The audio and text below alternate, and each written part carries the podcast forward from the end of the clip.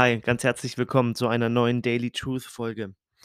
In den Chroniken von Narnia von C.S. Lewis, da handelt es im zweiten Teil davon, dass vier Geschwister dieses Land Narnia entdecken, dort unterwegs sind und unter anderem Herrn und Frau Bieber begegnen.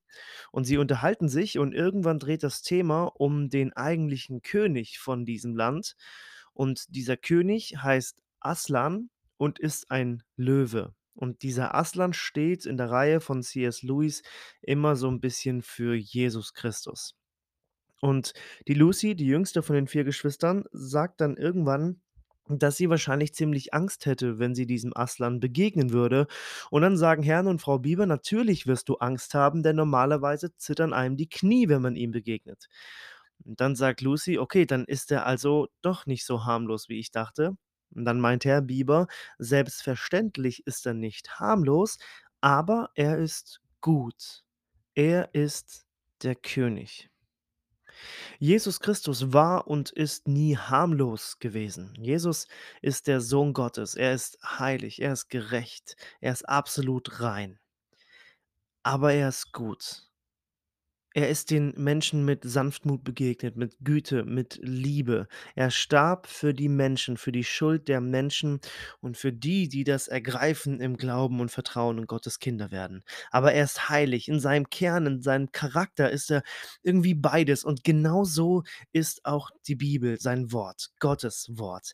Und da heißt es in Prediger 12, da schreibt Salomo, König Salomo in Vers 11, die Worte der Weisen sind wie Treibstacheln und wie eingeschlagene Nägel die gesammelten Sprüche. Sie sind gegeben von einem Hirten. Die Worte der Weisen sind Treibstacheln in der Hand des einen Hirten. Der israelitische Bauer damals hatte beim Pflügen einen spitzen Stock, mit dem er die Ochsen entweder von links oder von rechts in die Seite stach, wenn sie den geraden Weg verlassen wollten. Und mit diesem Treibstachel sticht er die Widerspenstigen so lange in die Seite, bis sie müde werden, gegen den Stachel auszuschlagen und sich endlich ihrem Gott und Retter zu unterwerfen. Ähnlich hat das auch Paulus erlebt, als er zum Glauben gekommen ist, als Jesus ihm begegnet ist in Apostelgeschichte 9. Da schreibt er dann später und erzählt später rückblickend, dass Jesus das auch so gesagt hat, dass er aufhören soll, gegen diesen Stachel auszuschlagen, sich Gott zu unterwerfen. Und Paulus hat es getan mit den Worten: Was soll ich tun, Herr? Was soll ich tun? Die gesammelten Sprüche, von denen Salomo hier spricht und die er aufgeschrieben hat durch den, Hei durch den Heiligen Geist, durch den Geist Gottes, sind wie eingeschlagene Nägel. Sie, sie dringen bei uns ein und sie sitzen fest. Sie fahren uns wie Pfeile ins Herz.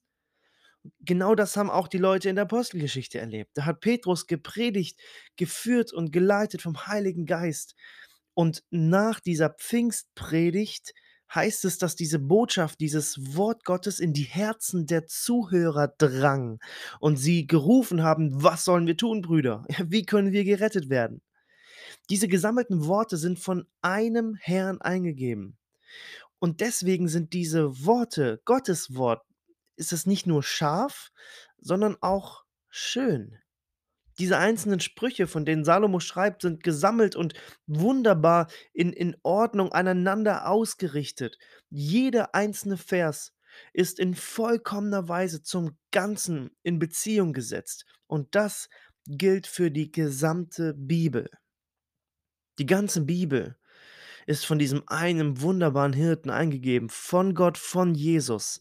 Und diesen Hirten kennen wir zum Beispiel aus Psalm 23 und aus Johannes 10. Da bestätigt Jesus, dass er dieser Hirte ist.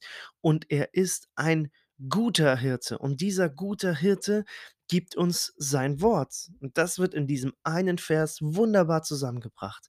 Und die Frage ist, ob ich bereit bin, dass dieses Wort auch diese Wirkung eines Schwertes in meinem Leben ausführen darf oder ob ich es zuschlage und sage, das soll nichts mit mir zu tun haben. Stelle ich mich diesem Wort, das vielleicht manchmal wie Treibstacheln wirkt oder wie ein eingeschlagener Nagel voll ins Herz sticht, aber gut ist, weil es vom Hirten kommt.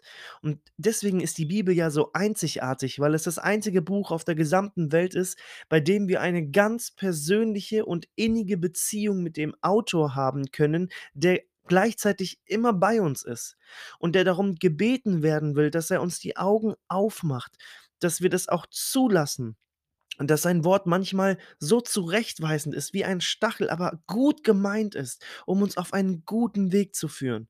Und wenn der Stachel eindringt, dann doch eigentlich nur in dem in dem alten Simon in mir, in den alten Menschen, der irgendwie das Ruder noch selber in der Hand haben will.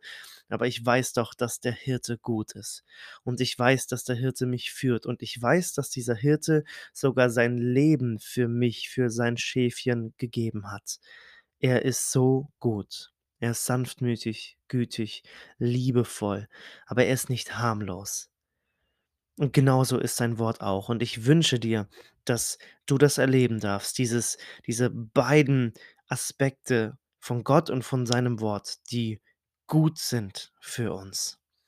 Ich wünsche dir Gottes Segen, einen wunderbaren und von Jesus geprägten Tag, von dem guten Hirten geprägten Tag und dann bis zum nächsten Mal. Ciao.